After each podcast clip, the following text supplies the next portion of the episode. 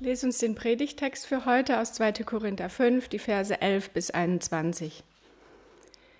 In dem Bewusstsein, dass der Herr zu fürchten ist, suchen wir daher die Menschen zu überzeugen. Gott aber sind wir offenbar. Ich hoffe aber auch, in eurem Gewissen offenbar zu sein. Denn wir empfehlen uns nicht nochmals selbst euch gegenüber, sondern wir geben euch Gelegenheit, euch unsretwegen zu rühmen, damit ihr es denen entgegenhalten könnt, die sich des Äußeren rühmen, aber nicht des Herzens. Denn wenn wir je außer uns waren, so waren wir es für Gott. Wenn wir besonnen sind, so sind wir es für euch. Denn die Liebe des Christus drängt uns. Da wir von diesem überzeugt sind, wenn einer für alle gestorben ist, so sind sie alle gestorben. Und er ist deshalb für alle gestorben, damit die, welche leben, nicht mehr für sich selbst leben, sondern für den, der für sie gestorben und auferstanden ist. So kennen wir denn nun von nun an niemand mehr nach dem Fleisch. Wenn wir aber auch Christus nach dem Fleisch gekannt haben, so kennen wir ihn doch nicht mehr so. Darum ist jemand in Christus, so ist er eine neue Schöpfung. Das Alte ist vergangen. Siehe, es ist alles neu geworden. Das alles aber kommt von Gott, der uns mit sich selbst versöhnt hat durch Jesus Christus und uns den Dienst der Versöhnung gegeben hat, weil nämlich Gott in Christus war und die Welt mit sich selbst versöhnte, indem er ihnen die Sünden nicht anrechnete und das Wort der Versöhnung in uns legte. So sind wir nun Botschafter für Christus, und zwar so, dass Gott selbst durch uns mahnt. So bitten wir nun stellvertretend für Christus, lasst euch versöhnen mit Gott. Denn er hat den, der von keiner Sünde wusste, für uns zur Sünde gemacht, damit wir in ihm zur Gerechtigkeit Gottes würden. Ja, ihr Lieben, guten Morgen zusammen. Das ist so ein Moment, wo man als Prediger dann feststellt, es ist ja eigentlich schon alles gesagt worden. Das äh, macht es nicht unbedingt immer einfach. Weil einfach äh, in den Liedern so viel Gehalt drin war, in den Gedanken der Moderation. Vielen Dank dafür. Und das ist auch gut so. Das ist auch gut so, wenn wir einfach uns gegenseitig an die Wahrheiten der Bibel erinnern und ähm, ja, ich würde heute mit euch gerne durch diesen Bibeltext gehen, der angesprochen war oder den wir auch an der Wand hatten.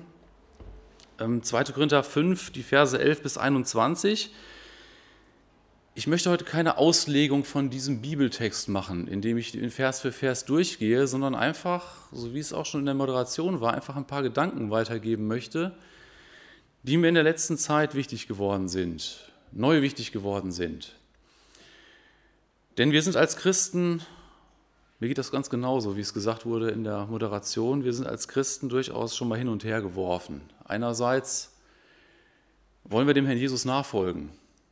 Auf der anderen Seite stellt man doch so viel Altes im Leben fest. So vieles, woran man sich hängt, was letztendlich mit dem Lebensende zerbrechen wird oder nicht mehr Bestand hat. Und ich möchte einfach ein paar Gedanken euch da weitergeben, die mir da gekommen sind. Und das Ziel ist einfach, dass wir uns gegenseitig wieder daran erinnern und Mut machen, wofür wir leben und für wen wir leben und in wem wir leben. Das ist das Wichtigste. Und ich nehme das Ziel schon vorweg, weil es gerade schon gesagt wurde. Das Ziel, was uns hält, was uns beschäftigt, was uns im Alltag trägt und das bis in die Ewigkeit Bestand hat, was unsere Identität ist, das ist Jesus. Das ist Jesus. Wenn du Jesus Christus hast, dann ist es deine Identität. Ich hatte mal ein Gespräch mit einem guten Bekannten, der homosexuell empfindet als Christ. Und er sagte mir etwas, das werde ich nicht vergessen weil das eine biblische Wahrheit sehr gut beschreibt. Er sagte mir, Timo, ich bin nicht homosexuell, Meine Identität ist Christus. Und ich fand, das war, fand ich richtig gut. Weil er gesagt hat, nicht das, was ich empfinde, was nach der Bibel nicht korrekt ist, bestimmt mich, sondern Jesus bestimmt mich. Das fand ich sehr, sehr gut, dass er das so erkannt hat. Ich möchte jetzt ein paar, auf ein paar Verse eingehen, hier in diesem Bibeltext, die mich stark angesprochen haben. Es ist natürlich auch die, dieser Vers mit der neuen Schöpfung, da komme ich auch noch später darauf zu sprechen, aber mir ging es erst einmal um zwei andere Verse, nämlich die Verse 14 und 15.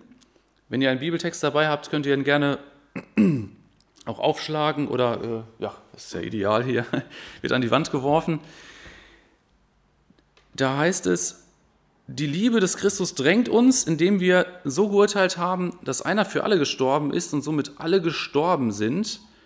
Und er ist für alle gestorben, damit die, die leben, nicht mehr für sich selbst leben, sondern dem, der für sie gestorben und auferweckt worden ist. Ich habe mir die Frage gestellt, was ist das für ein harter Tobak? Wenn du Jesus Christus hast, dann ist das nach der Bibel so, dann bist du gestorben in Gottes Augen. Dein Leben, was vorher war, was nicht zu Jesus gehört hat, das Ich, das ist mit Christus gekreuzigt worden. Es ist begraben worden. Der Römerbrief sagt das auch mal an einer Stelle. Ich lese das gerade mal kurz vor aus dem Römerbrief. Römer Kapitel 6.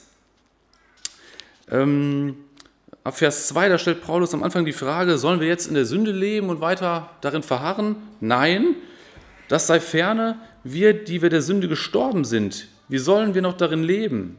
Wisst ihr nicht, dass wir, so viele auf Christus getauft worden sind, auf seinen Tod getauft worden sind? Wir sind mit ihm begraben worden durch die Taufe auf den Tod, damit, wie Christus aus den Toten auferweckt worden ist, durch die Herrlichkeit des Vaters, so auch wir in Neuheit des Lebens wandeln. Und später in Vers 6 sagt er, unser alter Mensch ist mitgekreuzigt worden, damit der Leib der Sünde abgetan sei, dass wir der Sünde nicht mehr dienen.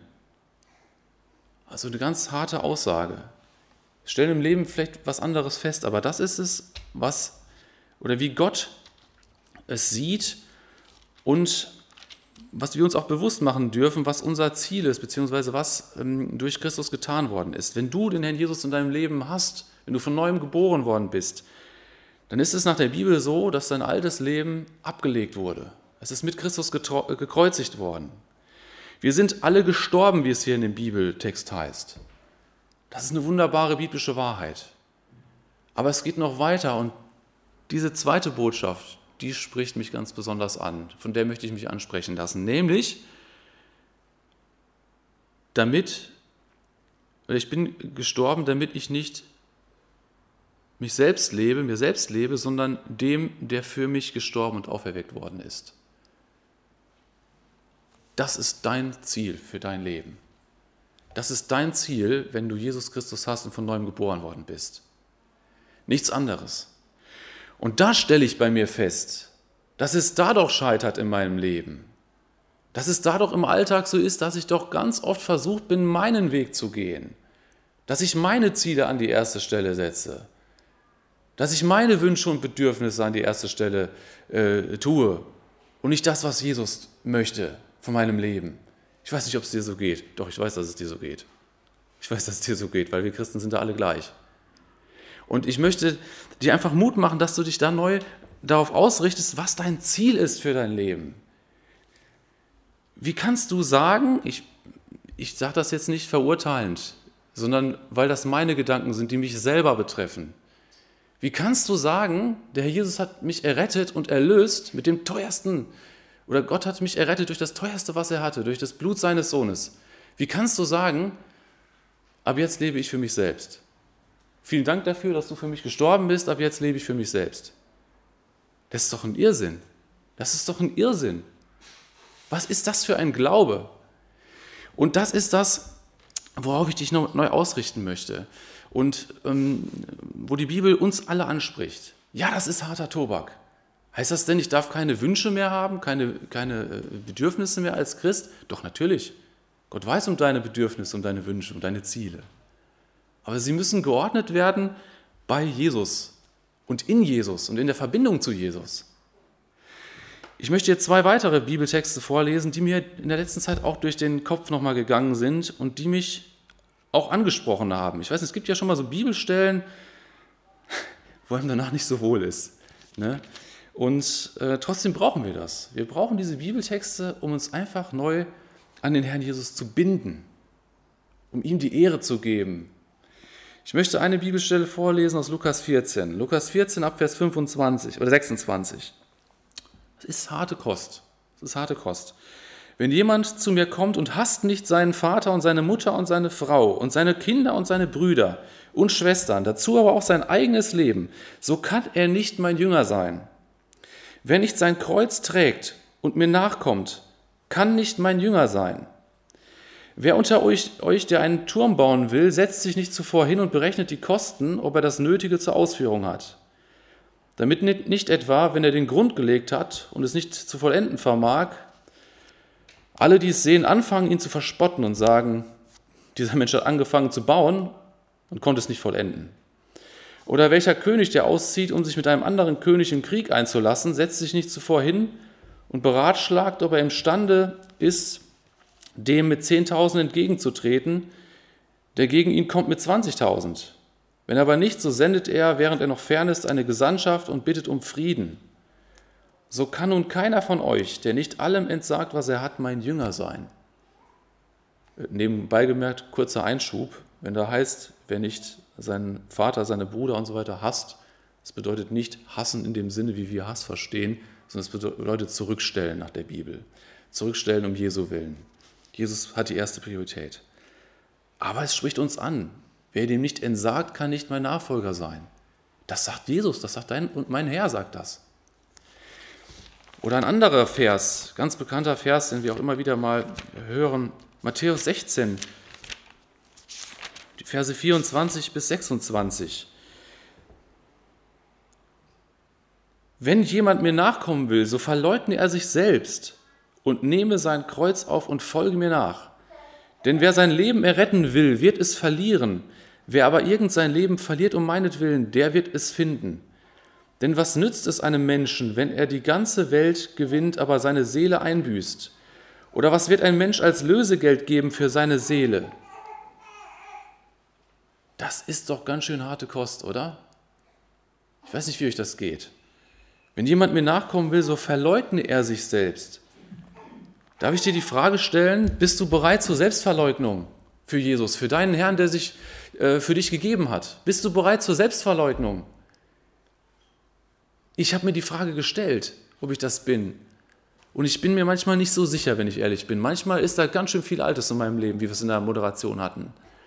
Manchmal ist es so, dass, das, dass der Alltag einen so stark bestimmt oder dass die eigenen Wünsche, dass das eigene, die eigenen Sehnsüchte einen so stark bestimmen, dass das Christus verdrängt.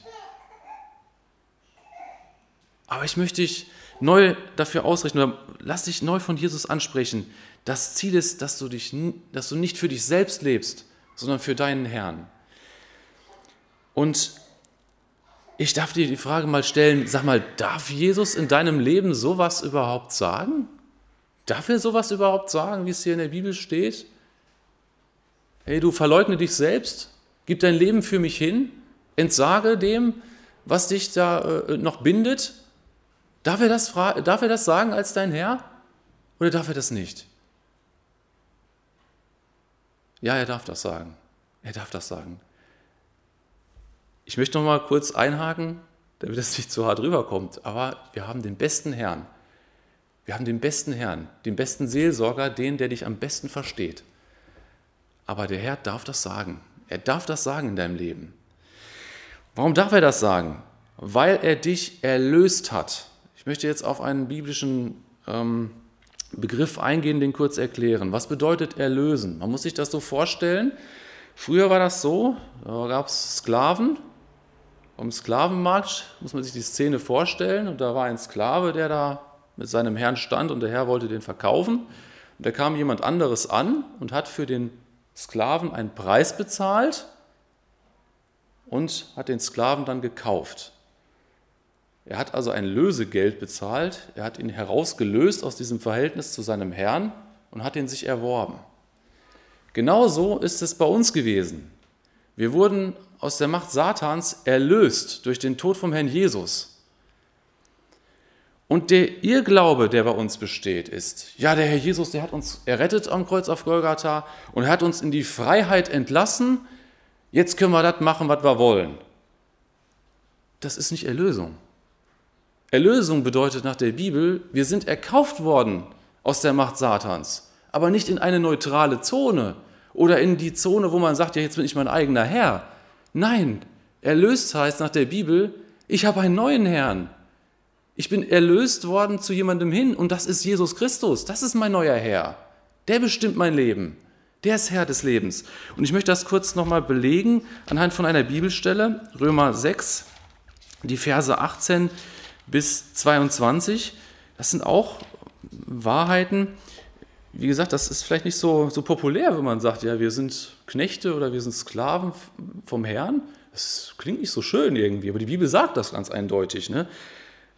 Römer 6 ab Vers 18, freigemacht von der Sünde, in Klammern durch Jesus, seid ihr Sklaven der Gerechtigkeit geworden. Ich rede menschlich wegen der Schwachheit eures Fleisches, denn ebenso wie ihr eure Glieder dargestellt habt als Sklaven der Unreinheit und der Gesetzlosigkeit zur Gesetzlosigkeit, so stellt jetzt eure Glieder dar als Sklaven der Gerechtigkeit zur Heiligkeit. Ich lese ab Vers 22 weiter. Jetzt aber von der Sünde frei gemacht und Gott zu Sklaven geworden, habt ihr eure Frucht zur Heiligkeit, als das Ende aber ewiges Leben. Der, Sohn der, der, Sünde, der Lohn der Sünde ist der Tod, die Gnadengabe Gottes aber ewiges Leben in Christus Jesus, unserem Herrn. Die Bibel sagt hier ganz klar in Vers 22, wenn du von der Sünde frei gemacht worden bist durch das Blut Jesus, Jesu, dann bist du nicht in eine neutrale Zone freigemacht worden. Nach dem Motto, ich bin ja dankbar, dass ich jetzt nicht mehr bei Satan bin, jetzt kann ich machen, was ich will. Sondern du bist Gott zu einem Sklaven geworden. Und die Frucht ist, dass du ein heiliges Leben lebst und leben sollst. Und am Ende wartet das ewige Leben auf dich. Das ist deine und meine Bestimmung, wenn wir den Herrn Jesus haben. Wie sieht denn dieses, wie sieht denn dieses neue Leben aus? Ich möchte nochmal auf den Text kommen im 2. Korintherbrief und möchte einige kurze Ableitungen machen. Das ist wirklich nur eine kurze Einführung. Die Bibel spricht an vielen, vielen Stellen von diesem neuen Leben in Christus und man kann darüber nachforschen und gut nachdenken. Ich möchte aber ein paar kleine, kurze Thesen geben. Was bedeutet ein neues Leben in, in Jesus? Wie sieht das praktisch aus? Es bedeutet, dass auf einmal die Prioritäten neu geordnet werden. In der Moderation war es schon es ist schon angeklungen. Jesus ist das Neue in unserem Leben. Und Jesus ist derjenige, der unser Leben bestimmt und er ist die Priorität für uns. Im ersten Gründerbrief, glaube ich, heißt es mal, ob wir nun essen oder trinken, tut alles zur Ehre Gottes. Wir sollen alles zur Ehre Gottes tun. Tu alles in dem Leben, was du hast und was du am Tag hast.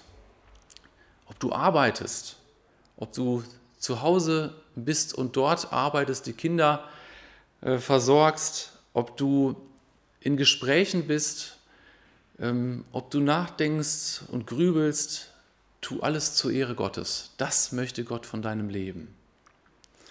Tu alles in der herzlichen Liebe zu deinem Herrn, der das für dich hingegeben hat.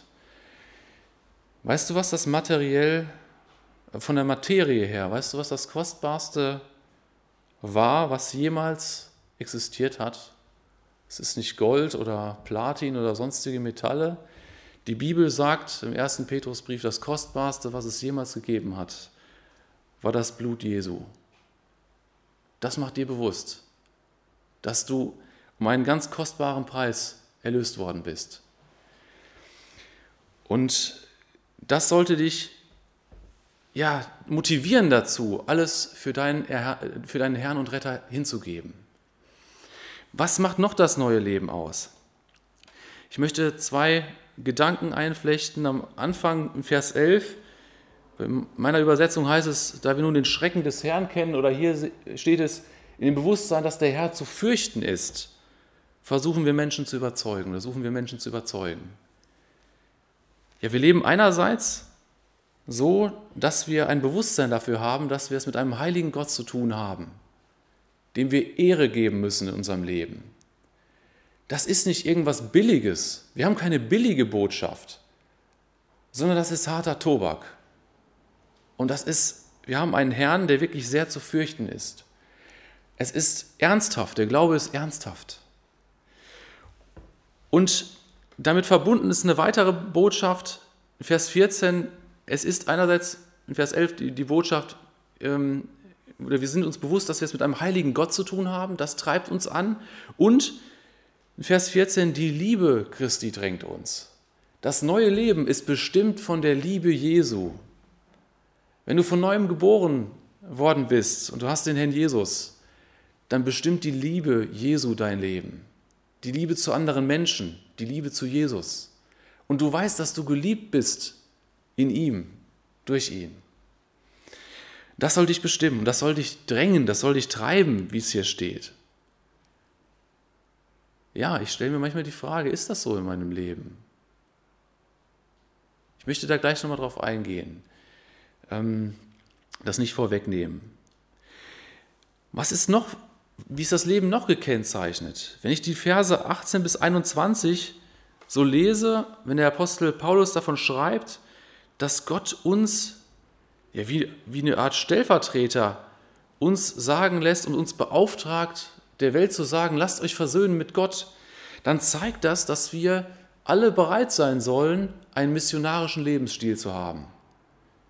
Dass wir offen sein sollen, dass wir in unser Leben Einblick geben sollen und dass wir den Menschen was weitergeben können von Hoffnung, von der Ewigkeit, von der Hoffnung durch Jesus Christus.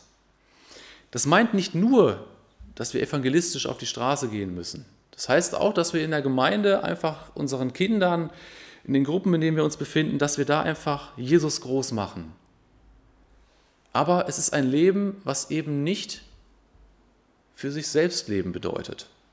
Es bedeutet nicht, dass man sich einigelt, einen Zaun um sein Leben macht und sagt, ich möchte möglichst alleine gelassen werden und ich möchte nicht, dass andere Leute ja, so viel von mir sehen, sondern es bedeutet, dass du offen bist in deinem Leben und dass du dich einsetzt und Gott die Ehre gibst.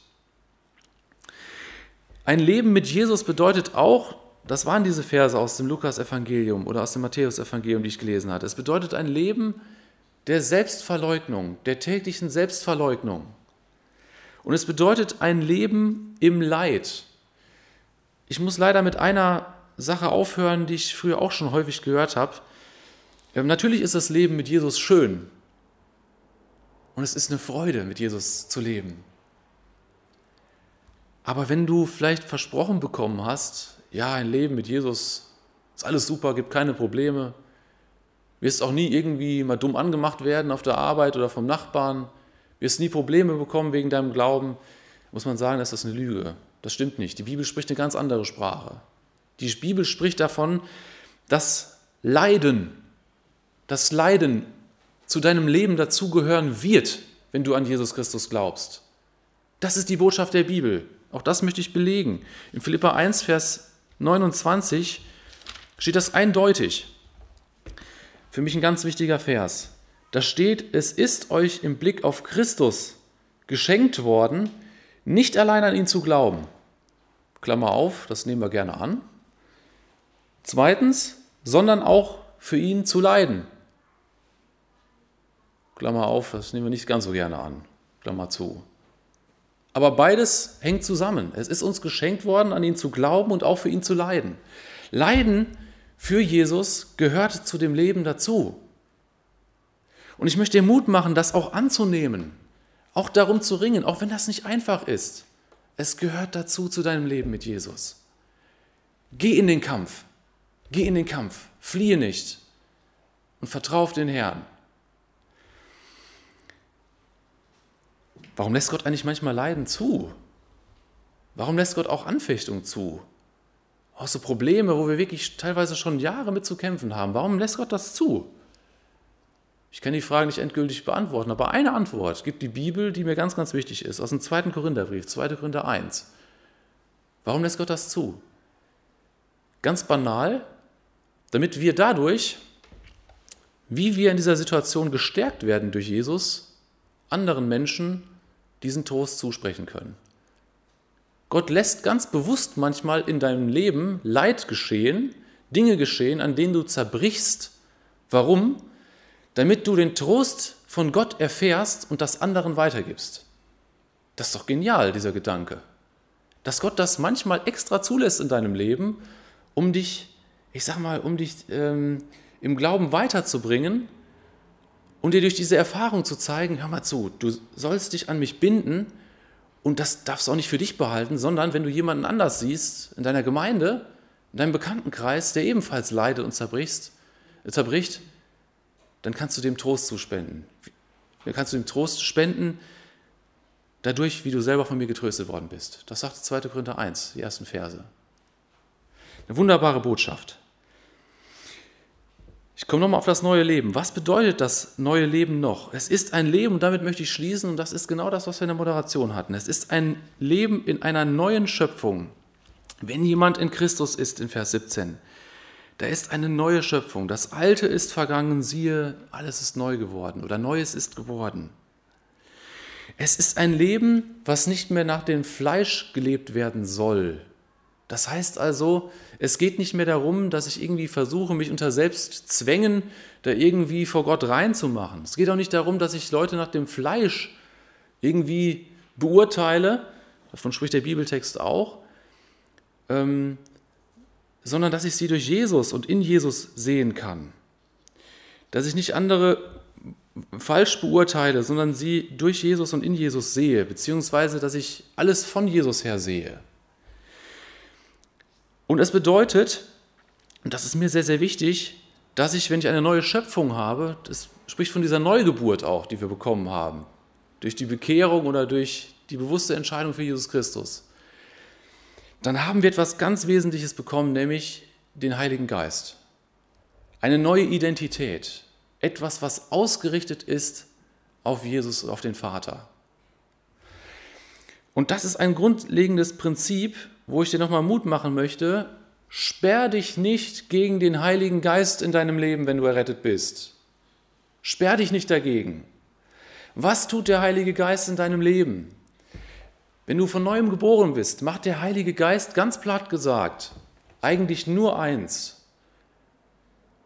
Er reißt dich förmlich, er reißt dich förmlich mit allem, was du hast, zu Jesus hin und sagt nur, Jesus, Jesus. Hast du Probleme? Wirf sie auf Jesus. Hast du Sorgen? Wirf sie auf Jesus. Hast du Zweifel? Wirf sie auf Jesus. Und versuch es mit Jesus, ähm, versuch auf Jesus äh, dein Vertrauen zu setzen. Hast du Sünde in deinem Leben? Bitte um Vergebung bei Jesus. Vertraue neu auf Jesus. Der Heilige Geist sagt jeden Tag, jede Minute nur Jesus. Und das Schlimme, was ich in meinem Leben merke und was du auch merken wirst, ist, du kannst den Heiligen Geist betrüben, indem du dich gegen den sperrst. Und das ist das Schlimme, woran wir Christen häufig leiden. Der Heilige Geist, der zerrt uns zu Jesus und wir meinen manchmal, weil wir so blöd sind, ich sage das jetzt einfach mal so, wir könnten den, den Kampf gegen den Heiligen Geist aufnehmen. Wir könnten den Kampf aufnehmen und sagen, ja, ich will das jetzt aber nicht, ich will jetzt nicht, ich muss meinen eigenen Wege gehen. Und das passiert, wenn man kämpft, wenn man kämpft mit einem harten Gegner, dann ist das zermürbend, dann ist das zermürbend für das Leben. Und ich glaube, dass viele Christen, nicht alle sicherlich, aber viele Christen sind verbittert, sind resigniert, sind entkräftet, und zwar nicht wegen den Umständen, nicht wegen den Dingen, äh, die man sich einredet, ja, du musst ja mal irgendwie was Gutes tun und ach, wir haben alle so viel Stress und was weiß ich was alles. Das ist nicht das Problem, sondern das ganz häufig ist das Problem nach meinem Empfinden, dass wir uns sperren gegen den Heiligen Geist, dass wir ihm nicht Freiraum geben, sondern dass wir immer noch versuchen, das festzuhalten, was nicht festgehalten werden darf. Da muss Sünde muss weggetan werden. Da müssen Dinge bereinigt werden. Da müssen Bürden weggeschmissen werden, weil es dann einfacher geht mit Jesus. Ich sage das nicht richtend. Ich sage das, weil ich das an meinem Leben sehe. Und ich möchte dir Mut machen, neu mit Jesus diesen Weg zu gehen und den Heiligen Geist nicht zu betrüben. Sei jemand, der Jesus wirklich möglichst es wird sicherlich nicht ideal und hundertprozentig passieren, aber gib Jesus den Freiraum, möglichst viel Freiraum in deinem Leben. Gib ihm deine Zeit. Gib ihm deine Anbetung. Was ist dir wirklich wichtig? Betest du Jesus wirklich an? Liebst du Jesus in deinem Leben? Dazu möchte ich dir neuen Mut machen. Und ich glaube, wenn du von neuem geboren bist, dann ist das ja wie in einem Magnet. Das Beispiel ist gut. Dann ist das in dich reingelegt. Dann ist das reingelegt, dass du auf Jesus ausgerichtet bist. Wenn du dich dagegen sperrst, schadest du dir nur selbst. Du schadest dir nur selbst und du wirst ein unglücklicher und deprimierter und resignierter Christ werden. Willst du das? Das kannst du nicht wollen.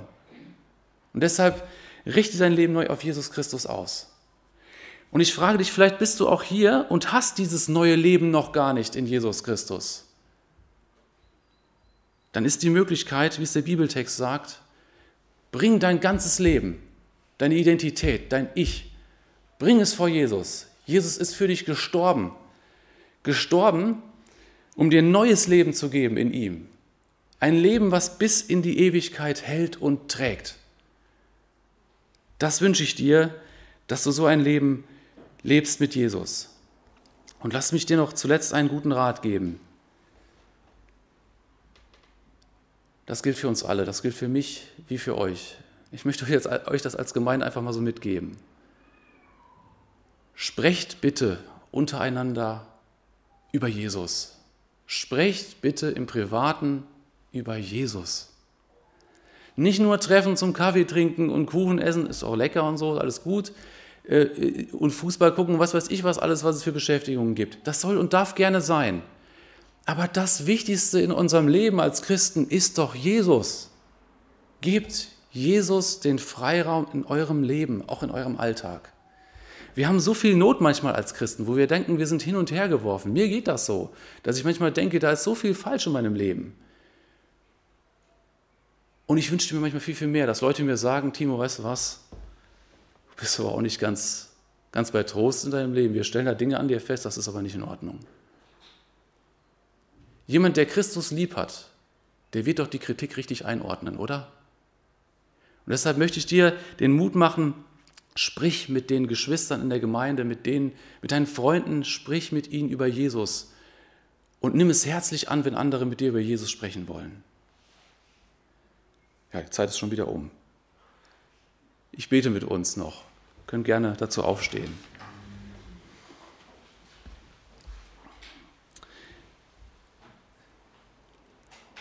Herr Jesus, ich bin immer wieder beeindruckt, wie klar und aufrüttelnd dein Wort ist. Und das beschämt manchmal, wenn man das eigene Leben so sieht. Das beschämt und ja, wir wollen dir einfach die Anbetung geben. Wir wollen dich anbeten und dir nochmal Danke sagen dafür, dass du dich selbst hingegeben hast, hast für uns. Wirkliche Liebe, wirkliche Liebe sehen wir in dir und in deinem Tod. Danke aber auch dafür, dass du auferstanden bist und uns neues Leben gegeben hast. Es zählt für jeden, der an dich glaubt. Ich möchte dich bitten, wenn jemand noch hier ist, der nicht glaubt, dann lass ihn nicht los und schenk, dass derjenige oder diejenige sich von Herzen beugt und dich wirklich annimmt als Rettungsanker. Schenk du da Gnade, Herr. Und ich möchte dich da bitten, dass auch wir, die wir ja errettet sind, die wir neues Leben haben, hab Dank dafür, dass wir wirklich erlöst sind. Wir haben eine Sicherheit, wir haben einen neuen Herrn aber schenk auch, dass wir dich Herr sein lassen in unserem Leben, dass wir dir nachfolgen, dass wir bereit sind zur Selbstverleugnung, bereit sind zum Leid. Und schenk, dass wir als Geschwister untereinander aufeinander Acht haben, dass nicht irgendwie Streit und Zwistigkeiten unser Leben bestimmen oder unser Gemeindeleben bestimmen, sondern dass du unser Leben bestimmst, dass du unser Reden, unser Denken bestimmst.